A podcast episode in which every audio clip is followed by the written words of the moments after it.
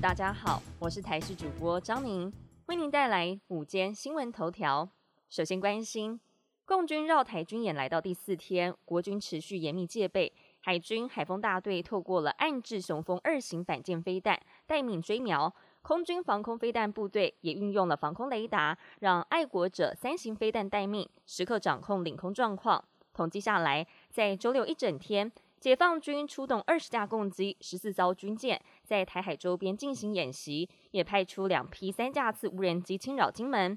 对此，国军秉持日常训练成果，继续坚守家园。为了应应共军军演，许多民航客机调整航线或是取消航班。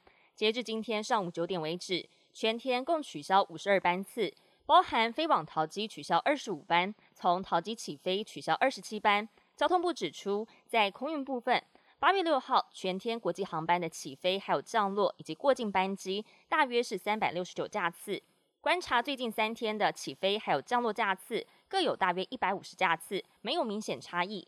而在海运方面，主要受影响者是基隆港、台北港还有高雄港，进出港的船舶另定航行计划，以避免进入临时危险区。天气方面的消息。今天是二十四节气当中的立秋，象征着夏天即将结束，秋天即将到来。但天气依旧炎热。今天各地大多是晴到多云，只有在迎风面地区会有零星降雨。中午过后，中南部山区要留意可能会有局部较大雨势的发生。另外，气象专家吴德荣表示，各国模式都显示，周一到周三热带扰动有逐渐发展成台的几率。周三热带扰动已经在雷州半岛附近，是否会成台还要持续观察。但是周四到周六水汽减少，到时候各地又会回到晴到多云的天气形态。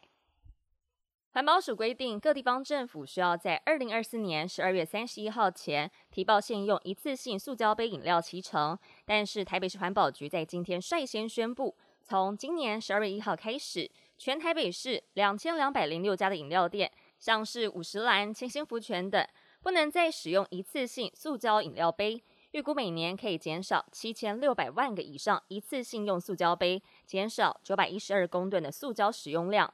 消息一出，各界好奇北市新制上路之后，连锁饮料店的业者是否可以不给自带杯五元的优惠？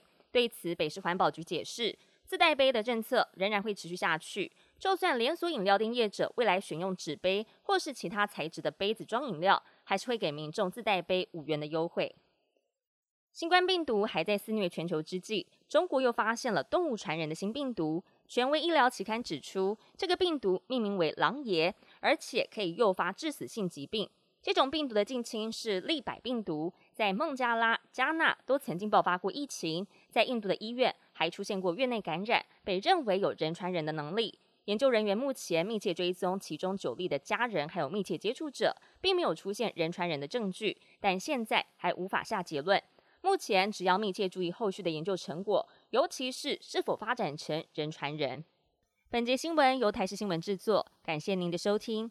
更多新闻内容，请持续锁定台视新闻与台视 YouTube 频道。